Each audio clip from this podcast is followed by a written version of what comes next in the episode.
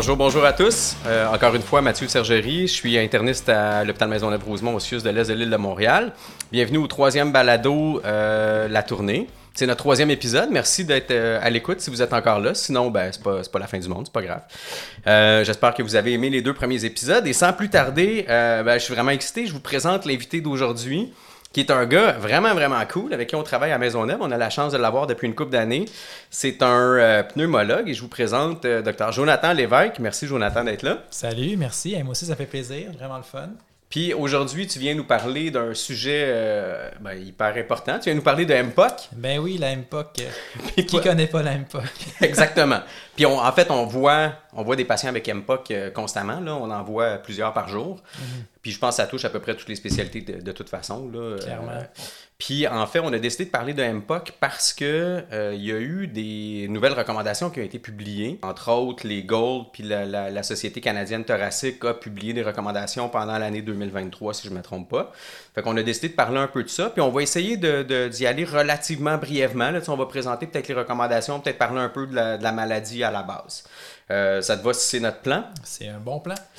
Avant de commencer, tu veux-tu nous raconter un peu, ben, t'es pneumologue là, à Maisonneuve, ça c'est clair, mais t'as-tu fait une formation supplémentaire? J'imagine que oui. Ouais, ouais. effectivement. Raconte-moi ça un peu. Là. Un petit peu, Ouais. là, mon, mon pedigree. Ouais. OK. Fait que euh, moi, j'ai fait mes, euh, ma pneumologie à l'Université de Montréal. Puis ensuite de ça, j'allais faire un fellow d'un an à Grenoble, en France. Ouais.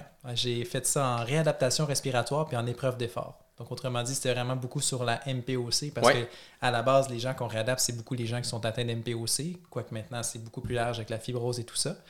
Et les épreuves d'effort, ben, c'est pour voir un peu la capacité des gens à l'effort. Tu sais, l'essoufflement, c'est souvent à l'effort. C'est pas au Ouais. repos que les gens sont essoufflés.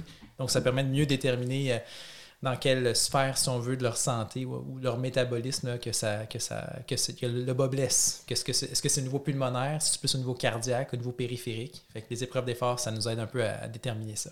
Puis en pratique là-bas, tu voyais, tu sais, t'étais dans un hôpital, t'étais ou dans un centre Ouais, de, fait, de euh, réhabilitation? C'est une bonne question. En fait, j'étais euh, j'étais dans un centre, j'étais à l'hôpital, en fait, à l'hôpital au CHU de Grenoble, Oui. dans la salle où est-ce qu'on faisait des épreuves d'effort. Fait qu'on voyait euh, deux, trois fois par semaine, on, on faisait des, des épreuves d'effort avec des patients, donc on en voyait cinq par demi-journée. Puis les deux autres jours dans la semaine, j'étais dans un centre de réadaptation qui était euh, à Chambéry. En fait, à Aix-les-Bains, c'est pas vrai. À Aix-les-bains, Aix-les-Bains. Aix- Aix-les-Bains. Ah, pourquoi pas Aix-les-Bains? euh, Tout près de Chambéry. tout près de Chambéry, en exactement. hein. Fait que non, c'était vraiment une belle année. Très agréable. Le- ah, super intéressant. Je savais pas que t'avais- je savais pas que tu avais fait ça. euh. Très, très, très intéressant. Au, au final, est-ce que ces tests-là, les tests de. de tu as dit les tests d'effort, est-ce que ça, c'est des trucs qu'on fait aussi à Maisonneuve? Tu sais, on est habitué à la spirométrie, là, ou les tests de marche de 6 minutes peut-être, mais les tests de Jones, ces affaires-là, c'est-tu accessible à. C'est accessible, les, les tests de Jones, les épreuves d'effort Ouais. incrémentales. Oui, Ouais. on en fait. On en faisait euh, on en faisait plus avant la pandémie. La pandémie a changé nos façons de faire. Parce que quand on référait des gens en réadaptation respiratoire, on voulait euh, le meilleur test pour bien les évaluer. Puis c'était Ouais. l'épreuve d'effort incrémentale suivie d'une épreuve à charge constante. Mais, mais, mais à cause de la pandémie et des restrictions et tout ça, euh, que les gens. Pratico, ben, est-ce que pratico-pratique, le- le- tu, tu dis des, des termes qui sonnent un peu. euh, euh, ouais, non, ben, ouais, inconnus dans mon langage. C'est euh, quoi le test d'effort incrémental? ou... Une excellente question. Un test d'effort incrémental, en fait, souvent, c'est fait soit sur un vélo, un cycloergomètre ou encore un tapis roulant. À Maisonneuve, nous, c'est sur un vélo. C'est plus simple de faire ça sur un vélo parce que euh, quand on fait une épreuve d'effort, on, on mesure plein de choses, la tension artérielle, le CG, la saturation, euh, les échanges gazeux avec un masque. Ouais. En fait, Fait c'est un peu ce qu'on voit, qu'on voit les athlètes euh, qui sont aux Olympiques. Je sais Ouais. pas, là, ils font, c'est le VO2 max, ce genre de, Exactement, là. aux Olympiques ou les Canadiens de Montréal qui font leur Ouais, camp. Oui, ouais. tout à fait.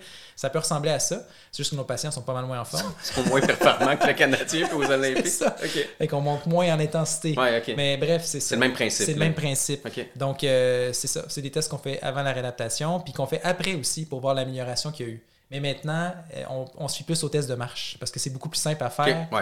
Puis la pandémie a changé les façons de faire, malheureusement, ou heureusement, ça dépend. là. Mais on a accès, puis Oui, on t'appelle si jamais c'est des trucs qu'on Tout à veut, fait. C'est que si on veut un diagnostic de quelqu'un qui est essoufflé à l'effort, puis on veut vraiment approfondir, ben c'est un bon test là, pour euh, regarder l'ensemble des systèmes. C'est-tu des tests que tu. là, écoute, là, on, on s'étend un peu trop longtemps, là, mais peu, peu importe. Mais Ouais. est-ce que, tu sais, le, je dévie complètement, mais on a, des, on a plein de patients en médecine interne qu'on voit avec la COVID longue là, qui Mhm. se plaignent, entre autres, de dyspnée à l'effort, puis que avec les tests auxquels on a accès de façon usuelle, là, les tests de fonction respiratoire, peut-être le test de marche, c'est difficile de mettre en évidence des modifications. Puis, euh, peu importe, on n'a jamais le niveau de base de ces gens-là en plus, là, on, ne le sait jamais. Là.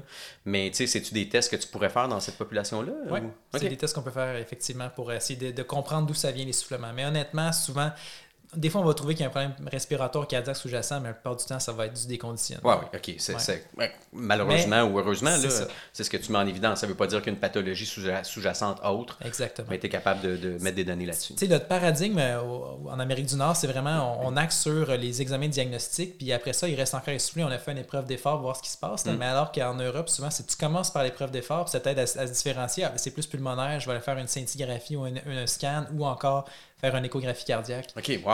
on n'est pas du tout là. Non, au lieu de payer plein d'argent pour faire plein de tests, mais tu commences par un test d'effort, puis après ça, tu t'orientes un peu plus. Wow, OK. Fait que c'est différentes façons de penser. Super. Euh, merci beaucoup pour l'information. Ben, ça fait plaisir. Euh, tu as une famille aussi, là. Euh, bref, là, je, je, sais que tu as des enfants, donc tu es, un gars aussi qui, qui, a d'autres intérêts dans la vie que la médecine en général.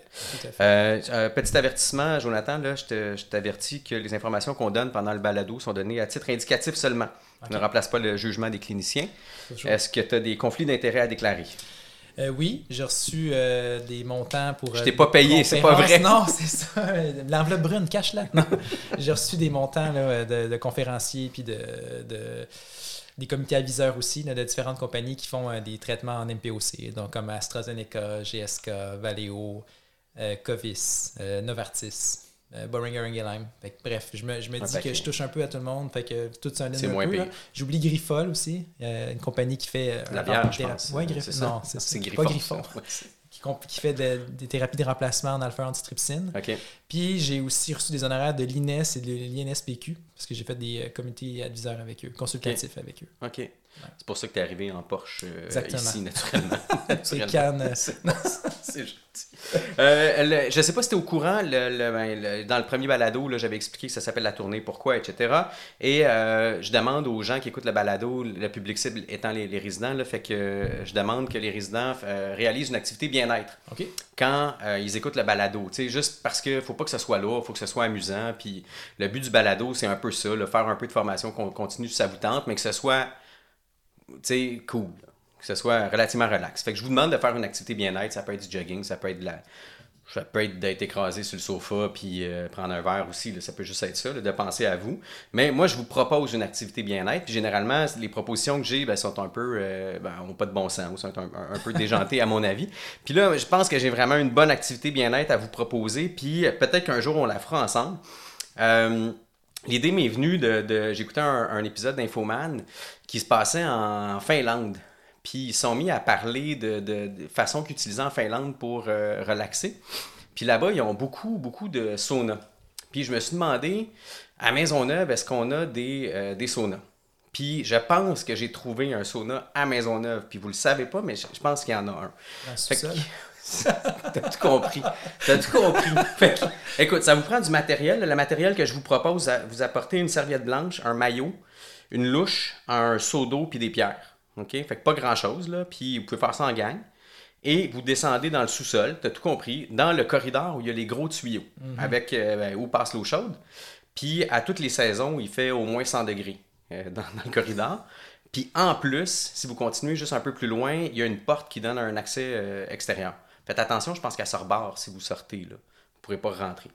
Fait que vous descendez là, en maillot, vous prenez votre sauna, vous écoutez le balado, vous pouvez sortir dehors, faire le mélange chaud-froid puis ben, vous rentrez, puis après, euh, vous êtes probablement très, très, très relax. Fait que je sais pas si c'est quelque chose qui te tente, là, mais. Euh, c'est une très bonne suggestion. Écoute, on, on verra. C'est un corridor que j'emprunte souvent pour aller à l'UOT, comme ben, tous ceux qui doivent y aller. Là, euh, ceux qui n'y vont pas ont probablement jamais connu ce couloir-là. Mais, mais ça vaut la peine, ça vaut la peine de se rendre là. Euh... Sinon, une autre place aussi qu'on connaît plus, c'est le, bureau des pneumologues au 4e AB. excessivement chaud là-bas aussi, peu importe la saison. ça aussi, c'est un peu plus louche d'arriver dans le bureau des pneumologues en maillot, puis bon, en même temps, en même temps, ça a été proposé au balado, fait que c'est légal je pense. Oubliez pas de prendre des photos de, en tout cas des gens qui font l'activité bien-être. Euh, ce serait très apprécié. Euh, comme à chaque balado euh, qui s'appelle la tournée, fait qu'on boit un petit, un petit quelque chose pour faire notre balado. Et puis là, ben, ce que je te propose, c'est une, une bière qui vient de la une microbrasserie, je pense. Ouais, Menot. C'est ça. Menot, qui est dans. Là, je vais pas me tromper, c'est dans Charlevoix. Ça, en fait, tu connais ça plus que moi. Oui, rue de la Rivière à Clermont-Charlevoix. OK? Fait que c'est la bière Menot Genévrier. C'est excellent. Très Et bon. puis, euh, ben, chin chin. Merci encore là de- de- d'être avec nous. Hum. Ouais, c'est bon. Tu, tu sens le- le- les arômes tirés de la fait. macération de- de- des botaniques, du gin Maria. Un peu de goût de banane, de clou de girofle. Hum. Un vrai connaisseur. Excellent. bon, c'est tout. C'est tout. Ça, c'est notre, notre drink. Fait que merci encore une fois d'être là. Si t'es prêt, on se, on se lance dans le vif du sujet. Let's go. C'est du pas pire? On parle. le- je t'ai entendu dire MPOC. Est-ce que je Ouais. devrais dire plus MPOC que, que MPOC ou. euh, On peut dire le terme là, MPOC, MPOC en France, c'est BPCO. En fait, Ok. le médecin du Québec aussi, là, c'est BPCO. Quand Mhm. vous lisez des articles dans le médecin du Québec, là, le terme qu'ils utilisent, c'est ça, parce que la MPOC, en fait, c'est trop la traduction euh, de l'anglais, le Ouais, COPD. COPD. Fait que la BPCO pour bron- bronchopneumopathie chronique obstructive. OK. Fait que ça, c'est le terme qu'on devrait utiliser au Québec. Ben, ben, euh, Mais on n'utilise pas ça. ah, non, mais tu sais, c'est un terme qu'on a quand même entendu ou qu'on a déjà lu. Ouais. Fait que BPCO, en même temps, on- bon, ça sonne un peu moins euh, évident. Je suis pas sûr que si on parle à nos collègues comme ça, ça va. Ils vont, ils vont comprendre. Ben, on pourrait peut-être euh, commencer une mode, là, euh, Ouais, la, la BPCO. Moi, je suis prêt à essayer de. On va parler de ça. Ouais. Exacerbation de. BPCO. Mais on peut essayer de, de- pendant le balado, appeler ça plus la BPCO. Moi, je suis, je suis absolument Pourquoi partant. pas? Ça se peut qu'on se trompe, mais, mais voilà. Peut-être juste avant de rentrer, le, le, le- le vif du sujet, ce sera peut-être le traitement de la, de la, de Ouais, la ouais, BPCO. si on veut faire référence aux lignes directrices du, CTS, par exemple. Tout En fait. même temps, peut-être avant de rentrer là-dedans, t'as-tu, euh, je sais pas, parle-nous un peu de la, de la, de la BPCO, là, comme si tu racontais une histoire à tes enfants. Là, euh. Boy. Alors, il y a un méchant monstre qui est arrivé. Non. ça, qui est la, La cigarette. exactement. Non, la BPCO, ben, vous le savez, hein, c'est une maladie qui touche euh, les poumons, donc surtout les voies aériennes. Ça peut toucher aussi euh, le, en distal, les, les alvéoles, donc créer plus de l'emphysème. Fait qu'il y a deux entités dans la BPCO, la bronchite chronique et l'emphysème. La bronchite chronique, ben, c'est plus des symptômes de toux avec des expectorations. Les emphysémateux, c'est plus des gens qui sont essoufflés. Puis ben, la BPCO, c'est souvent un mélange des deux, dans le fait. Parce que oui, Netter, nous disait qu'il y avait des formes pures, Blue Butter puis le Pink Puffer, mais Ouais. on sait bien qu'en réalité, c'est souvent un mélange de tout ça. Ça me rassure d'entendre ça parce que effectivement, je me- on se rappelle les cours de médecine, puis j'ai jamais été tant capable de, de, de- en tout cas, de Mm. remarquer tant que ça la distinction entre les deux. Là. Il y en a, honnêtement. Il y en a qu'on, que c'est, vraiment évident, c'est là. évident. là, genre euh, le, le maigrichon euh, qui a été toujours fumé. là, Emphysémateux. c'est- Emphysémateux. Puis l'autre, t'as, la personne obèse, euh, un peu euh, le visage euh, rougeâtre. là, Ouais. Puis oui, ça c'est il y a- y, quand même une. euh, c'est assez important de faire la distinction parce que le, le- le- phénotype même peut avoir un impact sur le traitement. Là, je pense, on Tout va- à fait. De plus en plus, là, la, la pneumo elle échappe pas à ça, là, la mode là, du phénotypage, parce que Ouais. c'est vraiment mieux identifier ton patient pour avoir un traitement ciblé. On est là-dedans aussi. Fait que c'est clair qu'il y a des traitements qui sont plus efficaces pour des gens qui sont euh, plus profil d'emphysémateux ou bronchite chronique, mais en même temps, les- nos traitements, c'est pas la panacée. Là. Ça va pas tout régler du jour au lendemain. Vous le savez, Mm. là, on, on envoie tous des MPOC, ils ont des pompes, mais ils sont quand même symptomatiques, puis ils sont quand même des fois hospitalisés euh, à l'hôpital pour des exacerbations. Donc, c'est ça. Comme, comme on l'a dit, les, symptômes communs, c'est des gens qui vont être essoufflés, qui vont tousser, euh, qui vont cracher, qui peuvent faire des exacerbations. Mais un fumeur qui n'est pas MPOC encore, euh, qui n'a pas, qui pas de BPCO, devrais-je dire, qu'on n'a jamais fait de spirométrie pour voir le diagnostic, un fumeur sans, sans obstruction, donc qui n'est pas BPCO, pourrait avoir les mêmes symptômes. Donc, tousser, cracher, être essoufflé, même des fois faire des bronchites. Là, puis il n'est pas MPOC là, ou BPCO. Donc, Ouais. il n'y a pas besoin d'inhalateur. C'est pas ça qui va l'aider, ce patient-là. Ce qu'il faut faire, c'est qu'il arrête de fumer. On s'entend, là? Absolument. Puis c'est- ce, qui, ce qui va indiquer le traitement, c'est beaucoup plus le résultat de la spirométrie. C'est peut-être un peu Tout vers à là que tu nous enlignes. C'est ça, c'est là que je vous enligne. En fait, pour faire le diagnostic, là, c'est pas clinique. Ben, la clinique, oui, ça a de l'importance. mais-. Mais, pour, mais ça prend un dépistage. Puis le dépistage, c'est la spirométrie. On peut pas poser un diagnostic de PPCO sans avoir fait une spirométrie. C'est la base. Là. OK. Fait que ton patient, il a beau avoir l'air euh, d'avoir ça, parce qu'il y a tous les symptômes, il a Ouais. Mais tu fais une spiro, puis des fois, tu peux avoir des surprises. Il n'y a pas d'obstruction à la spirométrie. Euh, Sa spiro est normale. Fait que ce n'est pas une BPCO, donc ça se traite pas avec des pompes. Puis on s'entend, quelqu'un qui a cette maladie-là, même à l'état d'équilibre, va avoir une spirométrie qui est anormale, va avoir une spirométrie qui est affectée, contrairement à un asthmatique, par exemple, peut avoir une spirométrie normale. S'il n'est pas en obstruction, le patient avec la BPCO, normalement, va avoir une spirométrie qui est altérée, là, qui, est, qui est anormale. Là. Exactement. Parfait. Ça vient avec ça. La spirométrie, là, on, dépasse peut-être un Ouais. peu les, les, les- Mais peu importe, on est direct dedans. Là. Euh, spirométrie, ça prend, d'après les lignes directrices, des tests post-bronchodilatateurs. En pratique, en tout cas, je peux. je- nous, en médecine interne, qu'on fait un peu ce dépistage-là ou le diagnostic, là, euh, dans un contexte souvent préopératoire qu'on voit les patients au CIAPC, on les envoie pour des tests de fonction respiratoire très limités. C'est un VEMS seulement.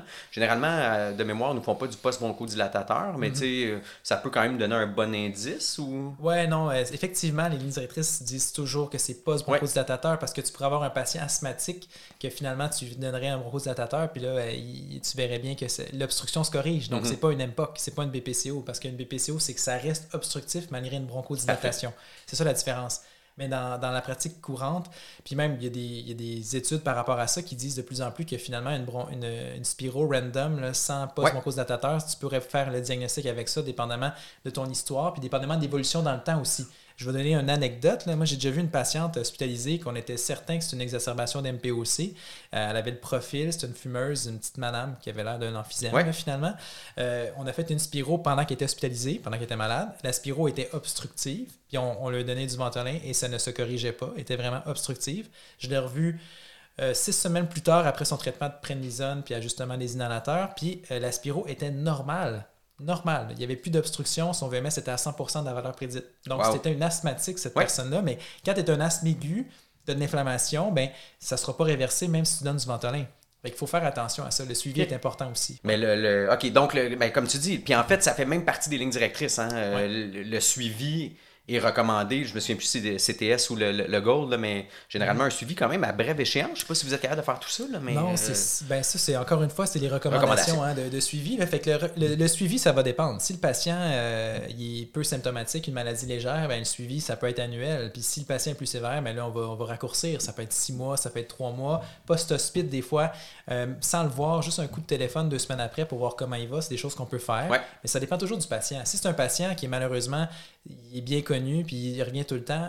Euh, que tu l'appelles dans deux semaines ou dans un mois, ça malheureusement, ça ne changera pas grand-chose. Ouais, puis les taux, les taux de réadmission après hospitalisation ou une exacerbation, c'est faramineux. Ils sont très élevés, exactement. C'est, les MPOC, c'est la, dépendant des années qu'on regarde, c'est la deuxième cause d'hospitalisation après euh, les accouchements, qui, selon moi, est un événement heureux. Donc, euh, est-ce qu'on devrait le compter dans le même palmarès? Mais bon, c'est, il vient en deuxième, deuxième euh, pour, la quantité d'hospitalisation puis de séjour. Euh, puis là, aussi, c'est tronqué des fois, parce que c'est, mettons, Statistique Canada. La troisième et quatrième cause d'hospitalisation, c'est euh, les infarctus et l'insuffisance cardiaque. Mais si tu mets les deux causes cardiaques ensemble, on s'entend qu'il y en a plus que la BPCO quand même. Mais bref, quand on les sépare, la MPOC ou la BPCO, ça devient la deuxième cause d'admission. Avant la COVID, c'est ça. Ce qui est énorme, puis en, taux de réadmission aussi, comme on, comme on disait, c'est faramineux. Le fait que ça, ça, vous rajoute certains, une quantité de patients absolument absolument impressionnante. Euh, ça, ça va. Je pense qu'on a défini la, la, la, BPCO. on a parlé un peu des tests diagnostiques. Euh, peut-être euh, rapidement les, les, facteurs de risque. je sais qu'on parle tout le temps de la cigarette, là, mais dans les recommandations, c'est bien écrit. Je, on vous mettra probablement les articles les, les, plus importants. Je vous mm-hmm. dirais que aujourd'hui, ce qu'on parle pendant le balado, principalement, c'est très, très, très bien décrit dans le, le, sommaire exécutif du, du Gold. Euh, qui a été, en fait, ça a été réécrit. De, le, dernier remontait, pour, pour, le sommaire exécutif, remontait à 2017, je pense. Ça faisait quand même un bout de temps. Puis la CTS euh, a fait une mise à jour en 2023, puis c'était en 2019 avant. Fait Puis il y a quand même des études assez importantes qui sont parues. On y reviendra euh, brièvement, mais il y a quand même des études fort. qui, qui, teintent en fait les, recommandations. là, mais, tu sais, le, Gold sont vraiment intenses. Là. À chaque année, en fait, ils sortent un espèce d'update, mais il n'y a pas grand-chose qui change nécessairement. Puis, puis, ils sortent en début d'année. Il me semble que le Gold 2024, c'est déjà... Euh, je me peut-être que je ah, peut-être déjà sorti. C'est peut-être déjà sorti, mais peu importe, ça se ressemble. Mais on s'entend qu'il n'y a pas moyen de lire ça à toutes les années. Là, je pense à 250 pages. c'est ça. Ça n'a pas de bon sens. C'est faramineux. Bon on a tellement de choses à lire. Mais bref, pour euh, les étiologies, effectivement, l'étiologie la plus connue et la plus euh, décrite, c'est vraiment le tabagisme. Mais ça reste un facteur de risque. Fait que vous le savez tout, c'est pas parce qu'on a fumé toute notre vie qu'automatiquement on développe un cancer du poumon ou de la BPCO. Fait qu'on peut ne pas avoir du tout de problème. Parce qu'il y a de la génétique derrière ça aussi. Il y a justement des problèmes génétiques qui peuvent donner euh, de la BPCO comme le fameux déficit en alpha-antitrypsine, mais il y en a d'autres.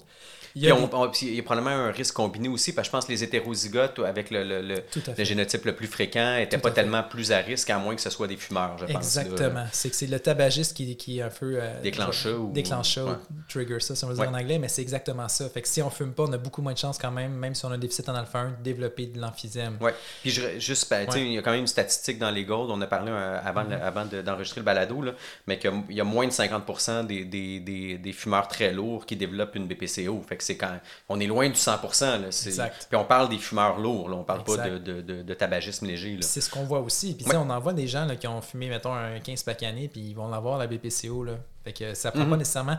On ne sait pas c'est quoi la, quantité pour une personne donnée. C'est ça l'affaire. Fait que il faut s'abstenir de ça, bien sûr. Puis par rapport aux autres causes, mais on voit que le cannabis pourrait être une cause. Mhm. C'est débattu, là, mais c'est du cannabis, on s'entend, qui est fumé. Donc euh, c'est sûr que si les gens l'ingèrent, c'est pas la même euh, causalité, mais il pourrait avoir un, un, risque avec le cannabis. Ce qui est sûr avec le cannabis, c'est que ça donne des symptômes de bronchite chronique. Ça, c'est clair. Puis il y a des gens qui disent que jusqu'à fumer un, 20 joints euh, par euh, année, là, comme un des paquets de cigarettes, mais des joints année. Fait que c'est un joint par jour pendant euh, X ans, pendant un an, mettons. Mais si tu fumes 20 joints année, tu pourrais développer une BPCO. Tu as plus de chances d'avoir une, obstruction à la spirométrie, mais c'est pas, pas clair encore. Il y avait beaucoup de co- euh, consommation du tabac dans les études avant que ça devienne, par exemple, légal au Canada. Fait que, bref, ça reste à voir. Puis même chose pour le, le vapotage. Le vapotage aussi, il commence à des données comme quoi que ça donne l'inflammation au niveau euh, pulmonaire avec des protéases, puis ça dégraderait le poumon, puis ça te aurait une chance, une plus grande chance de faire de l'emphysème. Bon, fait un peu comme la, parce que dans, dans, les recommandations, on nous parle aussi des facteurs de risque dans les pays en développement, ou, puis on parle ou la biomasse, la, pollution, etc. Ben, mm-hmm. tout ce qui rentre dans les poumons qui, qui, qui n'est pas, en tout cas, est, probablement un facteur de risque ultimement. Puis il y a une question de quantité aussi qui, est, probablement un facteur de risque. Mm-hmm. Euh, l'autre point aussi, c'est euh, le point euh, développemental. moi, ce que je trouve hyper, hyper intéressant dans les, les lignes directrices, c'est hyper bien décrit. Puis c'est c'est ben, en fait, je te laisse, je te laisse l'aborder, mais c'est probablement le, point que je trouvais le plus, le plus intéressant, puis que, auquel on pense pas nécessairement en médecine adulte. C'est rare qu'on va chercher les antécédents pédiatriques là, ou le développementaux. Euh, vous êtes né à combien de semaines? Euh, votre mère fumait dessus pendant, le, pendant la grossesse? Puis, tu sais, je pense que ça change. C'est peut-être plus pertinent dans des, dans, des, dans des protocoles de recherche là, pour aller euh, trouver les facteurs de risque. Mais je trouvais ça quand même intéressant d'aller voir que le poumon se développe. Ben, en fait, je te, je euh, C'est exactement comme tu as très bien introduit. Là, c'est le poumon, dans le fond, euh, on, on, est tous au monde mais on n'est pas tous égaux, malheureusement. On a toutes des facultés en partant qui sont euh, meilleures ou moins bonnes que d'autres. Puis des fois, ben, on part avec des handicaps. C'est quand justement on avait une mère qui fumait ou qui fume pendant qu'on est petit, ou quand on est né euh, de façon précoce, d'une prématurité ou un petit peu de naissance, ben, notre développement des poumons va être moins bon. En fait, on part avec des poumons moins bons. Fait que le développement se fait jusqu'à l'âge de 20 ans, mais dans les premières années de vie, on a eu un handicap, si on veut. Mmh. C'est comme si on atteignait un, plateau moins élevé. C'est hein. Exactement. Puis l'affaire, c'est qu'on ne teste pas les gens euh, entre jusqu'à l'âge de 20 ans, à moins que tu aies, des problèmes pulmonaires, tu n'auras jamais de test de fonction respiratoire avant 40, 50 ans quand tu vas commencer à avoir des problèmes. Fait qu'on ne sait pas à 20 ans, tu étais, comment. Donc, mais tous les antécédents de la, du petite enfance, les, antécédents d'infection aussi virale ou peu importe, ça peut faire en sorte que ton le développement pulmonaire va être moins bon. Puis euh, même si tu n'as pas une dégradation rapide, mais développer éventuellement une, une, obstruction sans avoir fumé, puis avoir une MPOC finalement. Ouais. C'est tout à fait une des, des causes d'époque. Super. Ça, ça fait un peu le tour des, facteurs de risque, je pense.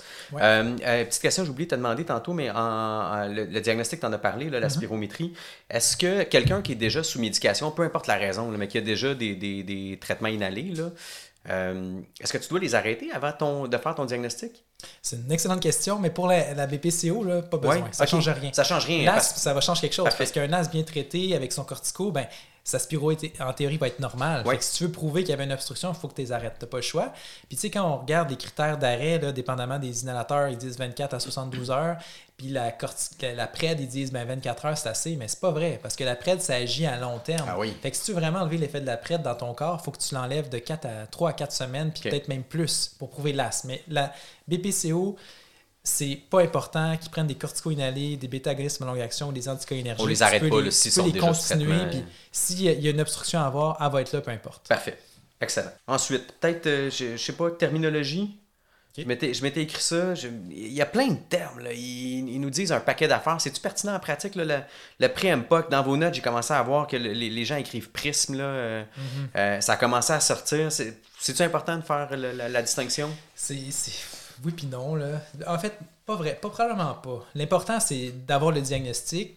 Puis de voir les facteurs de risque, en fait. Si Ok. tu penses qu'un patient a des chances de développer une MPOC, une BPCO, ben, il faut clairement qu'il arrête de fumer. La- le- dans le temps, c'est la mode, c'est le gold zéro. les gens qui n'avaient pas d'obstruction, mais qui, étaient, qui avaient des risques de développer une, BPCO. Un peu comme le pré-MPOC. C'est là. ça. Puis là, quand on fait nos, nos tests de fonction respiratoire, nos spiros, ben, des fois, le patient, il n'est pas obstructif, il n'est pas restrictif, il n'est pas normal, il est comme dans une zone grise, qu'on peut appeler le prisme ou euh, le syndrome non spécifique. Ouais.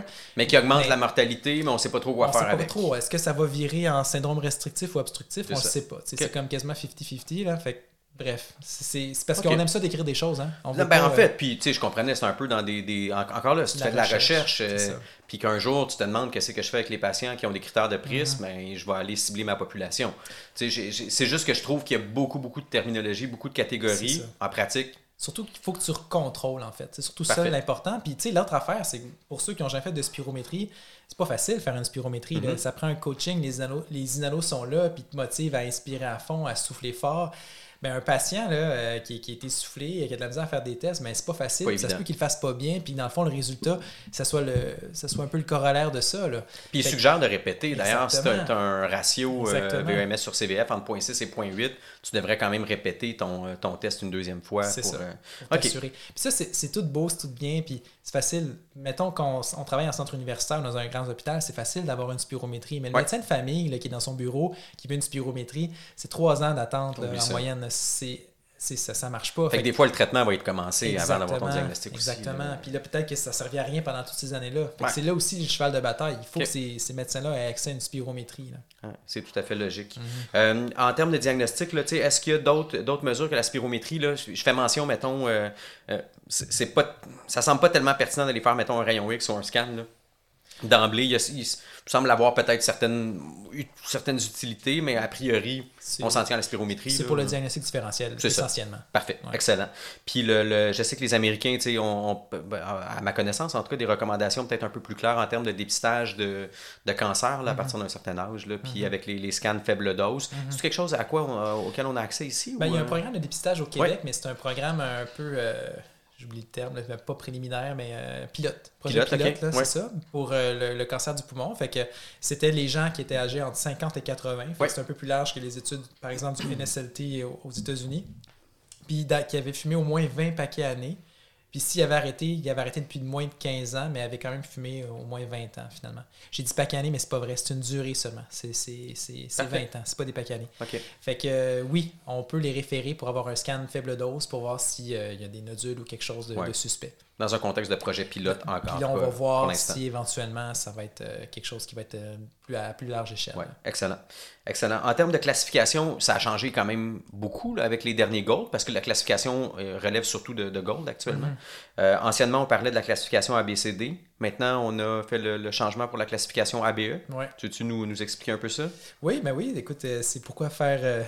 Euh, c'est toujours. euh, Compliqué, qu'on peut faire simple. En même temps- Non, mais c'est vraiment plus simple, honnêtement. Oui, que- sauf, sauf leur. euh, ben, tu, tu vas, tu vas en Ouais. parler. Le MMRC, c'est simple. Ouais. Le 4, là, le, le CAT, c'est pas simple. Non, mais on, on en parle. On va en parler maintenant. Dans le fond, fait que l'avant, on avait le fameux Gold 1, 2, 3, 4 qui était purement sur la spirométrie, mais on sait très bien qu'une spirométrie, ça correspond pas à ce que le patient est. On prend deux patients qui ont un VMS à 50% il y en a un qui va être capable de faire plein d'affaires, l'autre sera pas capable de rien faire, il va être essoufflé au moindre effort. Fait que ça dit vraiment pas tout le VMS. Fait que tu peux pas vraiment te baser là-dessus pour dire, ben, mon patient, je vais le traiter de cette façon-là. Fait que le Gold ABC, ABE, en fait, la, la nouvelle Oui, façon de faire, oui. c'est plus en fonction de, du- des symptômes du patient et de ses exacerbations. Donc, il va mieux cibler le traitement qu'on va lui donner. Fait qu'un- le A et B, c'est en fonction des symptômes, comme on disait. Le MMRC pour l'essoufflement. Donc, donc, un patient qui a 0 ou 1, il serait A. Puis lui qui est plus grand que 2 serait au moins B, en fait.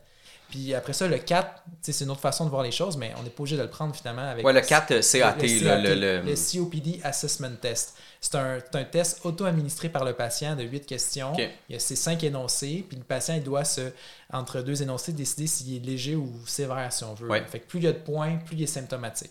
Fait que là, le, le- le- le- le seuil, je pense, c'est 10, là, plus grand Oui. que 10 ou moins que 10. Mais pour avoir 10 points, c'est pas beaucoup. Là.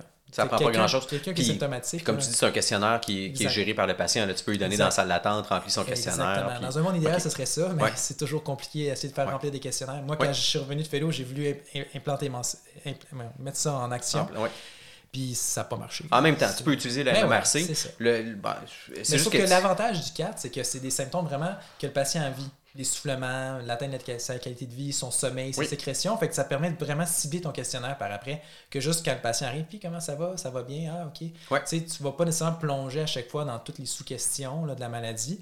Puis pour le E, dans le fond, c'est les exacerbations.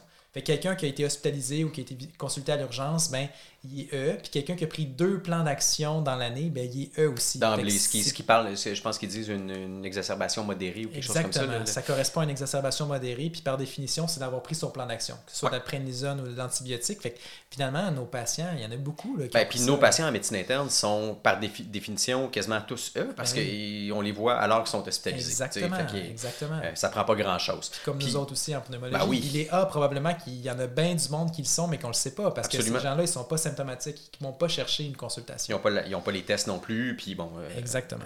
Puis en fait, l'utilité de la classification C'est euh, pour le traitement. nous mène au Carrément. traitement. Puis moi, c'est ce que j'apprécie quand même des, des recommandations de Gold. Parce Mhm. que, puis, et de- du CTS, là, moi, je dois dire que j'ai un, un faible. Bon, ça en était parlé. Mhm. J'ai un faible pour l'article. Si j'avais un article à lire, moi, je lirais l'article de, de- de CTS. Tout là. à fait. Euh, il est simple, un- une super belle figure, un beau tableau qui nous dit exactement quoi faire. C'est peut-être même à la limite trop simple, mais c'est quand même ce qu'on veut là, pour offrir les meilleurs soins aux patients. Là. Euh, fait que très très simple. Fait que si vous avez une chance, allez lire euh, celui-là. En termes de traitement, euh, je pense que c'est là le, le- le, le plus intéressant. Puis essayons de garder ça simple, pas mélanger tout le monde. Non, je suis mais. Fait que, tu Euh, sais, dans le fond, comme euh, tu le dis si bien, là, le, le CTS, en plus, l'espèce de, de- de pyramide de traitement oui. qu'on ne doit plus vraiment voir comme une pyramide comme les anciennes lignes directrices. C'est vraiment comme un, un traitement intégré, si on veut. Là. Fait que le- vous ne l'avez pas en tête, mais allez le voir honnêtement en écoutant ça. là, mais le, CTS 2023, la base, c'est toujours de faire le diagnostic. Il parle de spirométrie, il parle de- de d'évaluer ton patient en fonction de ses symptômes pour savoir comment tu devrais le traiter. La base du traitement, c'est toujours l'arrêt tabagique, bien sûr, euh, l'enseignement pour comprendre c'est quoi la maladie, euh, d'avoir un plan d'action pour si jamais il fait des exacerbations, euh, l'activité physique, super important. Même si les gens ils sont essoufflés, ben, moins ils bougent, pire ça va être. Fait que l'activité physique, la vaccination, c'est la base. Puis après ça, ben, il y a les traitements euh, pharmacologiques qui rentrent en ligne de compte, euh, que, les bronchodilatateurs, donc. Il y a la réadaptation, il y a les traitements pour les gens qui continuent à avoir des exacerbations malgré un traitement inhalé optimal.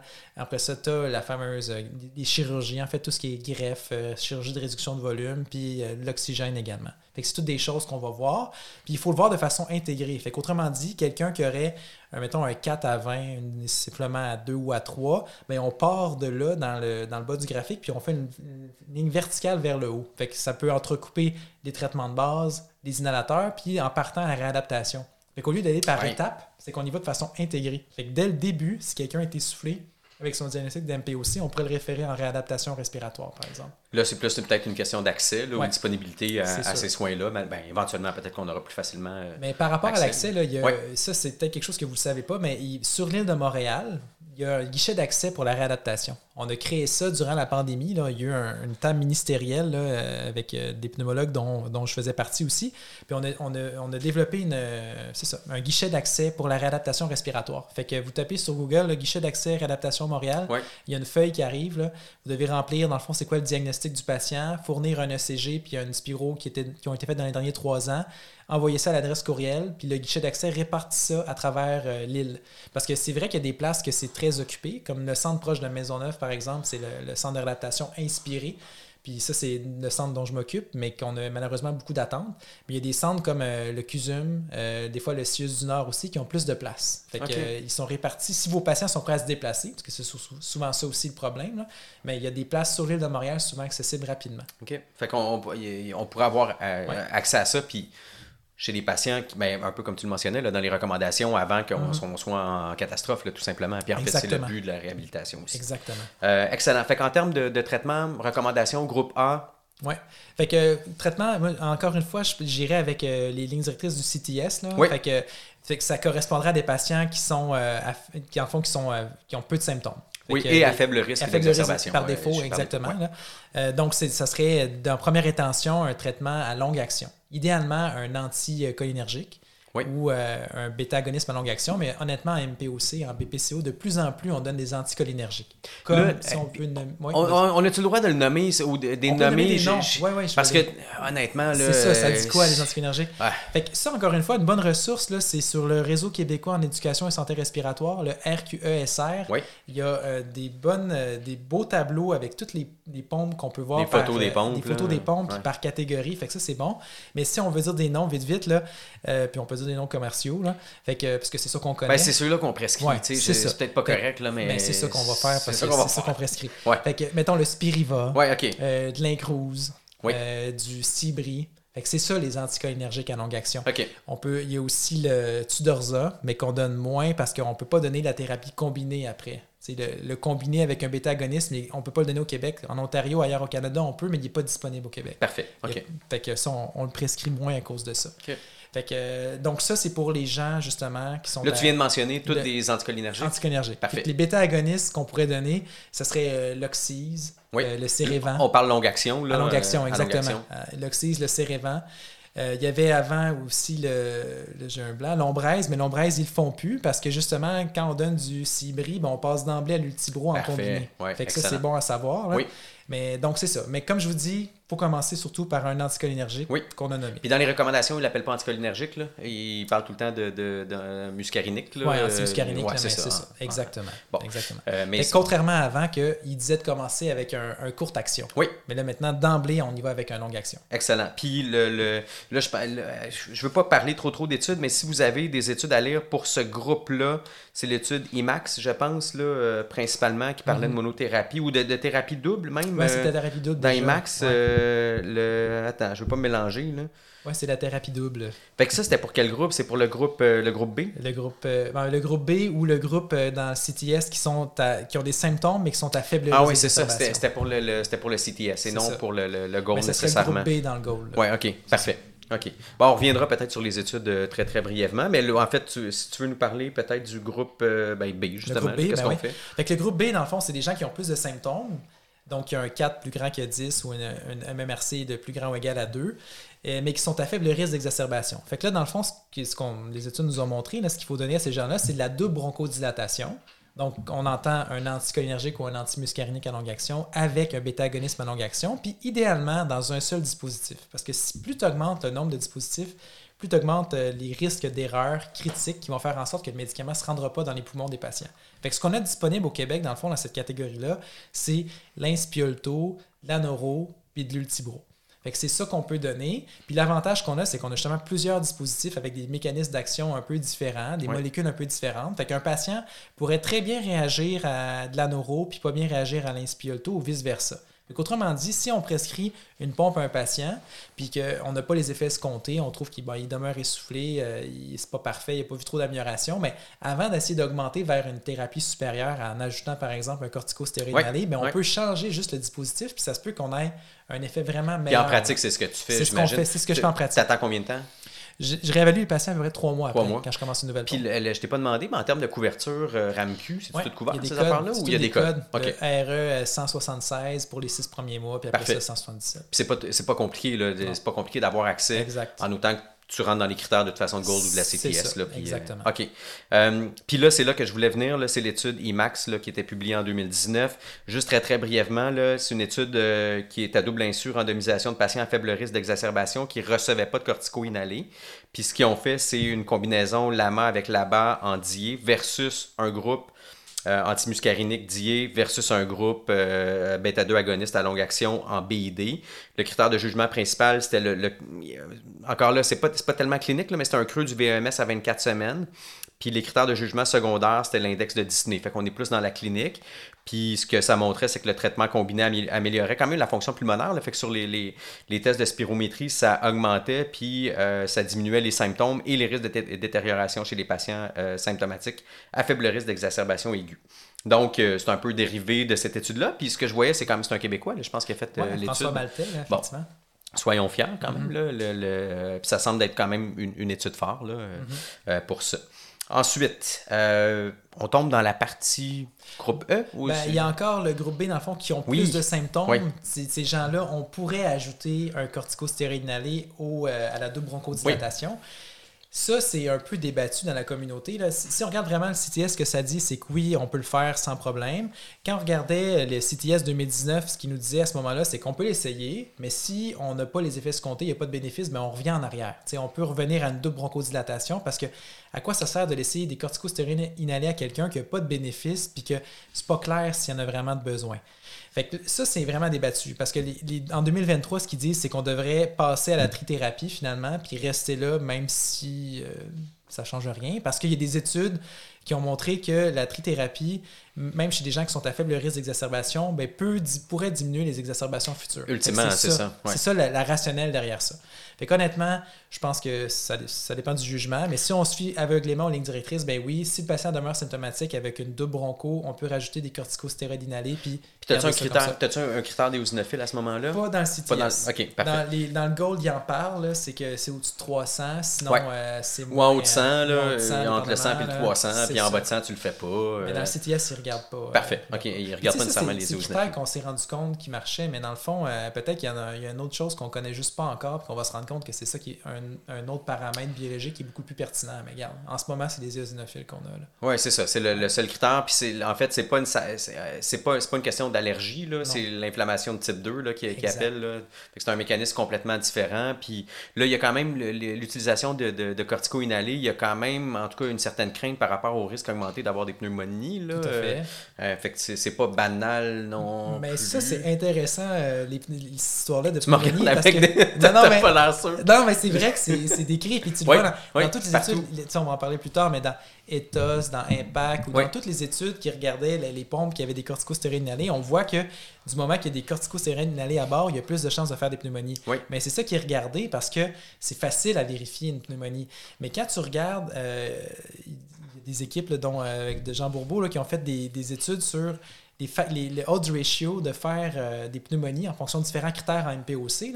Puis ce qui donne le plus grand facteur de risque de faire des pneumonies, c'est d'avoir une BPCO euh, Gold 4 ou 3. Donc une BPCO augmentée, tu as plus de chances d'en faire une. Après ça, le odds ratio de prendre des corticopéros est plus grand que d'avoir des corticostéroïdes inhalés. Inhalés. Autrement dit, c'est quoi? C'est quand tu prends des corticopéros en, en BPCO, c'est quand tu as une exacerbation.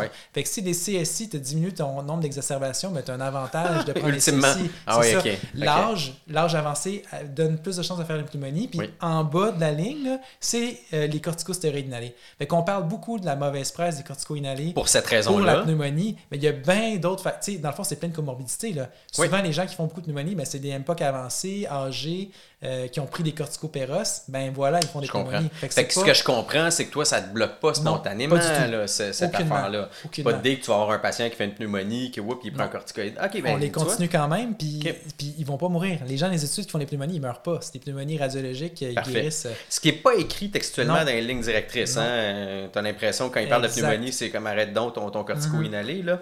Euh, je me souviens pas si c'est écrit noir sur blanc, là, mais, mais c'est un peu comme ça que moi je le lisais, en tout cas. Ben. C'est ça. ça la différence du goal puis du CTS. Le goal sont très, on dirait, contre les corticostéroïdes inhalés. Quand tu regardes un, justement un Gold E, là, ben, pour avoir des corticos, il faut avoir des eosinophiles, sinon tu n'en donnes pas. Alors qu'ils ne regardent même pas ça dans le CTS. C'est comme d'emblée, tu es à haut risque d'exacerbation.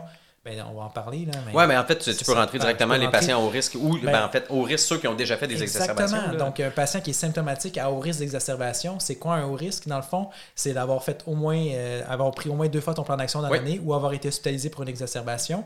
Mais là, c'est d'emblée la trithérapie parce que dans les études ETHOS et dans IMPACT, qui étaient des études qui comparaient justement la trithérapie versus une double broncho versus une thérapie combinée de cortico-inhalés et bêta-agonisme à longue action on voyait que la trithérapie euh, diminuait les risques d'exacerbation modérée à sévère, puis même euh, améliorait la mortalité, diminuait la mortalité dans les deux études. Oui, puis parce qu'ils ont fait des études après, je pense qu'ils avaient perdu, perdu certaines données. Là. Fait que, mm Impact, c'est en 2018 dans le New England, c'est mhm. exactement ce, que, ce que tu disais. Puis juste pour donner le chiffre, là, le, critère de jugement principal, c'était le taux annuel d'exacerbation d'MPOC modéré ou sévère, mhm. qui ont des définitions là, tout à fait similaires à ce que tu as déjà donné. Puis dans le groupe sous trip thérapie, c'était 0.91 par an versus 1.07 puis 1.21 dans les deux autres groupes moins d'hospitalisation au final. Fait quand même un bénéfice euh, en pharmaco-économiquement, c'est probablement euh, significatif. Puis c'est ça, c'est qu'Impact a eu une analyse secondaire publiée en 2020 qui démontrait une, diminution de la mortalité. Moi, c'est la première fois que je lisais quelque chose comme ça en, BPOC. Là, les, les, non, mais les, les, les pompes dans ma tête, c'était allons euh, soulager les symptômes des patients, Mhm. mais pour moi, ça améliorerait pas, c'est impossible qu'on qu'on- qu'on diminue Mhm. la mortalité. Ben, impossible. C'est vrai qu'ultimement, si tu diminues les, les- les exacerbations, et puis etc., c'est- c'est sûr que ça passe par là. Puis d'où ce que je disais que je préfère le CTS, parce que le CTS a séparé ses recommandations en fonction de qu'est-ce que tu vises pour ton patient. Est-ce que tu vises une amélioration des symptômes, sa qualité de vie, diminuer les exacerbations, jouer sur la mortalité? Puis je trouve que ça, ça donne un impact plus, euh, plus fort que le gold. Tu lis ça, ah, c'est Ah c'est- intéressant. Là. Fait que ça, c'est impact. Puis ce que, ce que tu, tu parlais de Ethos aussi, Mhm. c'est aussi euh, New England en 2020, euh, la tripthérapie, mais eux, ils ont fait deux doses différentes de corticoïnalé, hein, c'est ça? Ouais. Puis euh, c'était peut-être l'intérêt, mais c'était un, un peu plus complexe. Là. Il y avait deux doses de- différentes de cortico inhalés.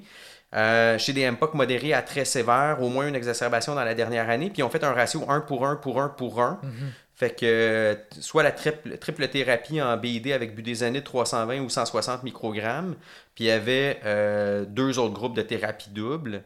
Puis, fait que, tu sais, 8500 patients au total. Puis, tu vois, dans le groupe budesonide 320 microgrammes, donc la triple thérapie, le taux annuel d'exacerbation aiguë, modérée ou sévère, c'était 1,08. Dans le dose, de- dose réduite de budesonide à 160, c'était à peu près la même chose, 1,07. Puis dans les deux autres groupes, là, il y en a un groupe que c'était là-bas plus là-bas, c'est 1.42. Puis dans le groupe cortico-inhalé plus là-bas, c'est 1.24. Fait que très significatif encore là. Exactement. Puis bon, c'est pour ça que. C'est d'où, d'où, d'où les recommandations viennent. Puis vient de ce qui est intéressant aussi, c'est que c'est, c'est deux grosses études, hein, plusieurs patients, quasiment Ouais. 10 000 dans Ouais. chaque. Euh, puis c'est deux compagnies euh, différentes. C'est pas la même compagnie. Deux produits différents, deux dispositifs différents. Parce que dans, dans le fond, Impact, c'est le Trilogy, si on veut dire des noms, le. Ellipta Trilogy. Puis dans, euh, dans Ethos, c'était AstraZeneca avec euh, le Brestri. C'est deux pompes différentes. L'un, c'est de la poudre sèche, l'autre, c'est un aérosol doseur. Puis euh, ça montre des données tout à fait similaires Similaire. dans une population qui est semblable. Parce que dans le fond, les études n'ont jamais montré que ça diminue la mortalité parce que probablement qu'on ne ciblait pas les bonnes personnes. On ne ciblait pas les gens à risque. Là, on cible vraiment des gens qui s'exacerbent. Parce que quelques années avant, là, en- je pense en 2016, là, c'était Lipton et son équipe là, et, et les autres Puis c'est collaborateurs. encore lui, je pense, qui fait le. le- c'est lui pour, qui fait pour Impact, la je pense. ou double le- bronchodilatation, Ouais. là, il y avait eu euh, l'étude, euh, mon Dieu, j'ai un blanc, Flame, Flame, avec euh, l'Ultibro qui comparait à l'Adver. là. Ouais. Puis dans le fond, l'Ultibro, qui était une double bronchodilatation, ça avait été montré non inférieur à l'Adver pour réduire les exacerbations et même supérieur. Avec des Ouais. tours de passeport, ça y avait démontré ça. Fait que là, c'était la double bronchodilatation qui avait été mise de l'avant. Mais quand on regarde, c'était quoi la population? C'était des gens qui étaient à faible risque d'exacerbation. Mm. Fait que c'est pour ça que dans nos lignes directrices, les gens à faible risque, c'est la double bronchodilatation première intention. Ouais. Les gens qui sont à haut risque, ben, on a, c'est la trithérapie dans le fond, Ouais. parce que ça traite, ça, ça a un avantage sur la mortalité. Puis le corollaire qu'on peut faire avec ça, c'est penser aux, aux études en cardio, mettons. là. Quelqu'un qui fait son infarctus, là, ben, on va lui donner euh, son aspirine, sa statine, euh, etc., euh, son IECA, euh, son Bêta-bloqueur, bêta-bloqueur, peu importe. Ouais. Alors que si on faisait le corollaire avec la MPOC, puis on voulait pas traiter tout d'emblée, mais c'est comme si le patient faisait une- une- un infarctus, puis on lui donnait juste de l'aspirine, puis Ouais. la prochaine fois, on te donnera la prochaine thérapie. On va attendre ta prochaine exacerbation. Exactement. pour, euh, Alors que là, une, une exacerbation d'MPOC qui est comme un peu une crise pulmonaire, ben c'est justement le corollaire. On frappe fort, puis on donne la trithérapie pour essayer de prévenir. Fait que nous, Les patients qu'on voit hospitalisés pour exacerbation d'MPOC, ils ont, ils ont déjà le critère pour un Gold E. D'emblée, On ils peuvent partir, on devrait les laisser devrait- quitter. Le problème, c'est quoi? Ouais. C'est les, c'est, c'est le- les, les, les- codes. C'est ça le problème. C'est les parfait. fameux codes. Ouais. Fait les codes ne suivent pas pour l'instant. Fait que le patient ne sera pas remboursé. Fait qu'on a comme pas le choix, si on a une trithérapie, de la séparer en deux dispositifs, par exemple. Ce qui, ce qui passe un peu à côté des études, malheureusement, parce qu'on ben, à, à moins qu'il y ait des études qui aient été faites avec euh, thérapie euh, divisée. Non, là, mais... Parce que ben, les études qui ont été faites montrent toutes que euh, thérapie divisée versus le- les 3 en 1, ben, les 3 en 1, juste le fait de donner 3 en 1 vercu- versus les autres, ben, tu as une meilleure qualité de vie, un Ouais. meilleur VMS, une diminution de la mortalité en vraie vie, là, en étude de vraie vie. Ouais. Fait que juste le fait d'avoir une trithérapie 3 en 1, c'est supérieur à séparer les composants. Je pense que ça fait le tour un petit peu. Là. Je, voulais, je- on- je parle un petit peu de, de, de BPOC, risque chirurgical, juste pour vous Mhm. dire que je pense que c'est quand même relativement important de, d'évaluer ça. Là. Je vous ai juste sorti une étude là, qui, est juste, qui montrait des. des euh, ben, en fait, qui avait, qui avait été faite chez des patients euh, de 65 ans et plus. Ils ont, ils ont pris 15 000 patients à peu près là, à Taïwan. Puis euh, ils ont divisé, c'est des revues de dossiers, là, puis ils ont, ils, ont, ils, ont, séparé la population en MPOC. Il n'y a même pas de gradation de sévérité. Là. MPOC, non MPOC. Là. Puis c'est des gens qui avaient des chirurgies qui étaient à risque qu'on considère généralement modérées. Là. Dans l'article, il parle de chirurgie à risque majeur, mais des, des populations que pour nous, c'est des, chirurgies à risque modéré de manière générale. Tu sais, des rapports de cotes pour pour les pneumonies à 90, le, rapport de cote étant les odds ratio, à 90 pour les pneumonies, septicémie à 3.1, l'insuffisance rénale aiguë à 2.5, embolie pulmonaire à 2.7, mortalité à 30 jours de 2.09. Fait que dans un contexte périopératoire, pour nous en médecine interne, c'est quand même important. Malheureusement, on n'est pas dans un contexte de traitement. Mm-hmm. Puis bon, les, les, BP aussi, on ne va pas les empêcher de, de se faire opérer, mais ça vaut probablement la peine qu'on le mentionne aux patients, que ça fait partie des risques avec des chiffres, chiffres quand même relativement impressionnants. La question se pose aussi, aussi c'est est-ce qu'il y avait le bon traitement aussi? Ah, Parce que c'est une question. Est-ce qu'il y avait besoin de corticostéroïdes inhalés, ces patients-là? Ben, ça a été fait, en fait, c'est entre 2008 et 2013. Hein, fait, cette population-là. C'est clair qu'il n'y avait pas une triple thérapie, dépendamment de la gradation de la, BPOC. Mm. Euh, ça, ça fait, un, ça fait un peu le tour. On est déjà. Euh, écoute, je voulais juste. Est-ce que tu as d'autres traitements que les bronchodilatateurs? As-tu d'autres traitements accessibles? Ben, pour, pour, les gens qui font des exacerbations à répétition, malgré qu'ils sont sous thérapie, je veux dire, on en voit toutes, là, mais on a d'autres thérapies. Les macrolides, là, comme l'azithromycine qu'on peut. Ça a encore sa place? C'est encore sa place, puis honnêtement, ça peut bien marcher. Puis là, la formule, là, ben, vous allez en voir, il y en a trois que je pourrais vous dire. Là. Il y a soit le 250 trois fois, par, semaine, le 500 trois fois par semaine, ou encore le 250 dié. Honnêtement, ça marche il faut juste s'assurer avant qu'il n'y ait pas de mycobactéries atypiques dans les poumons. Fait que faire une culture d'expectoration parce qu'on peut engendrer des résistances. Puis checker, en fait, vérifier l'ECG pour être sûr qu'il n'y a pas un QTC euh, augmenté. Puis à dire aux patients que ça peut les rendre sourds. Parce qu'ils trouvent qu'il y a une mm-hmm. diminution de l'audition, ben, d'arrêter de le prendre. Mais moi, je commence habituellement, vu que c'est des patients souvent âgés qu'on a, à 250 fois par semaine puis je vois ce qui se passe. S'il s'exerce malgré tout, mais je peux augmenter à 250 dié ou 500, puis on verra. Fait que ça, le N-acétylcystéine, le mucomiste, Écoutez, ça, sa place. Est-ce que c'est miraculeux? Non.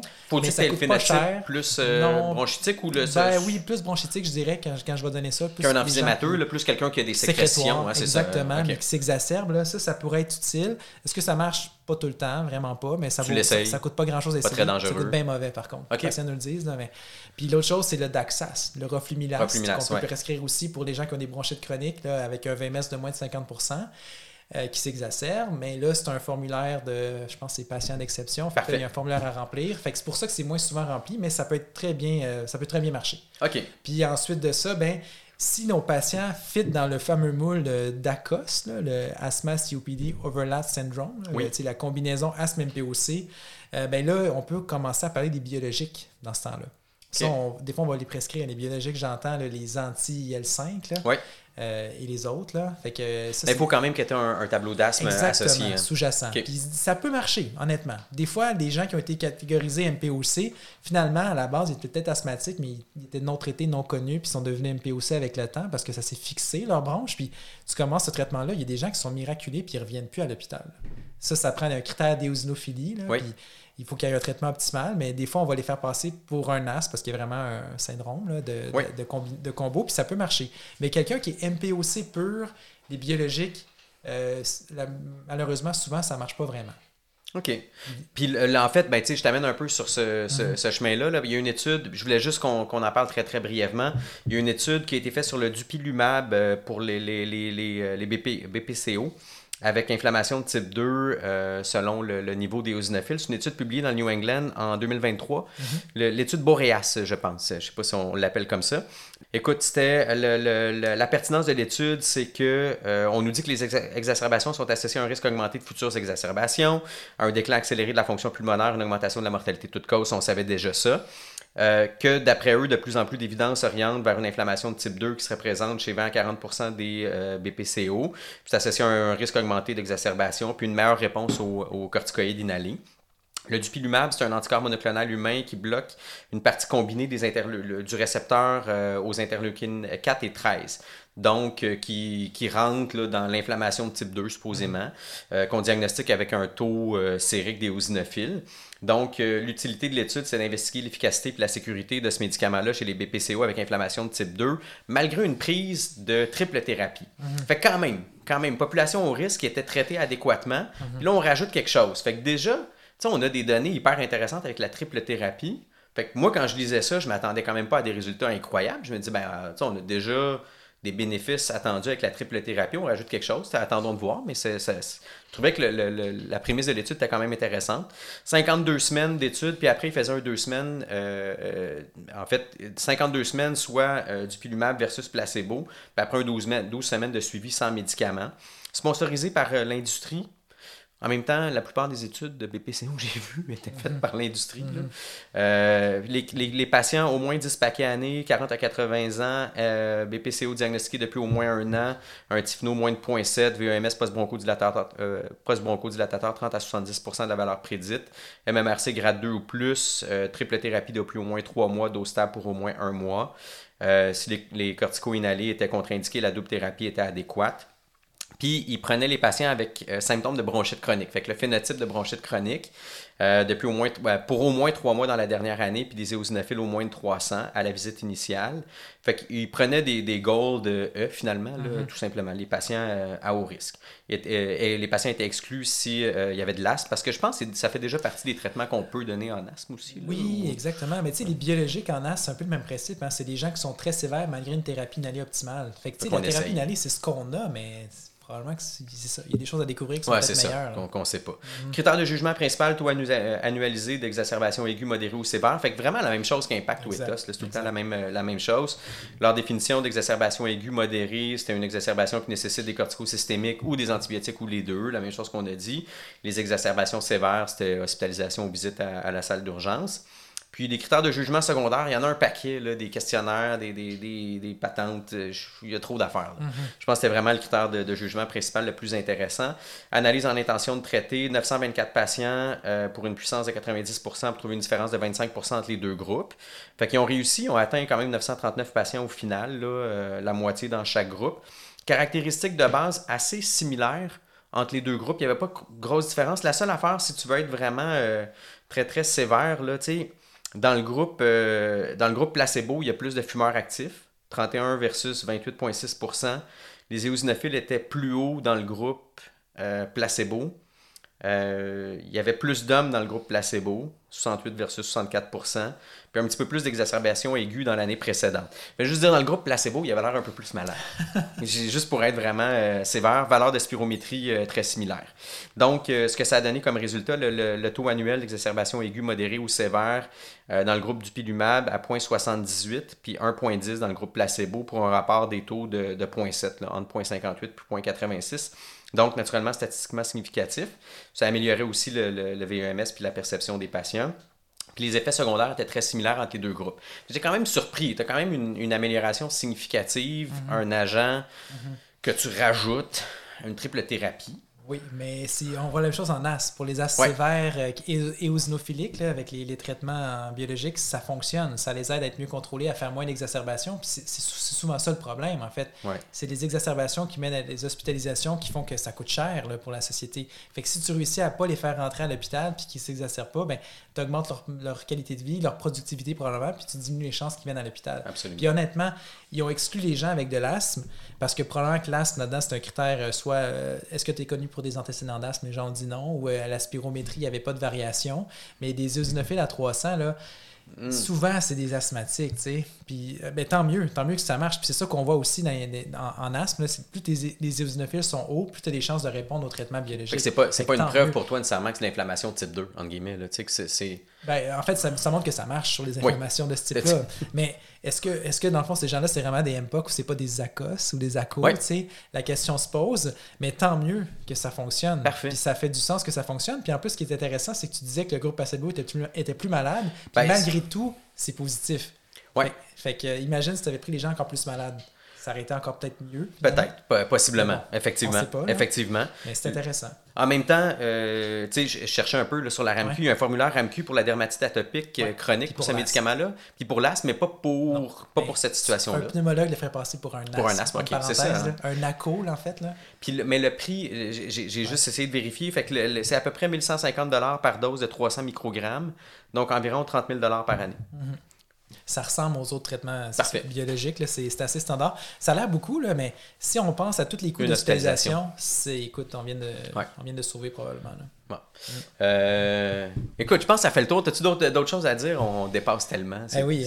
Mais c'est pas grave. Trop- trop de choses C'était- intéressantes. C'était hyper intéressant. J'espère que tu vas revenir pour un autre balado Ben, écoute, ultimement. On prendra de l'oxygène la prochaine fois. Ah oui, c'est ça. Effectivement, on va se donner rendez-vous pour ça. Euh, y a-tu quelque chose que tu voulais rajouter pour la, la BPCO? Quelque chose qu'on a Euh, oublié? Pense pas, honnêtement. Je pense qu'on a quand même fait le tour. Il y a plein de choses à dire, mais honnêtement, l'essentiel été On dit. là, Ouais. tu sais, s'il y a quoi que ce soit. Mhm. Euh, je veux pas te, je veux pas te, te prendre au dépourvu parce que Ouais. je t'en ai pas parlé avant, mais euh, habituellement, habituellement, à l'épisode 3, On chante Euh, des chansons. c'est ça, c'est qu'on chante des tunes. Euh, écoute, on est dans le... Non, non, c'est pas vrai. Mais euh, non, je te, je te demande une proposition culturelle. OK. Puis, mais je t'ai pas, je t'ai pas averti pantoute, fait que...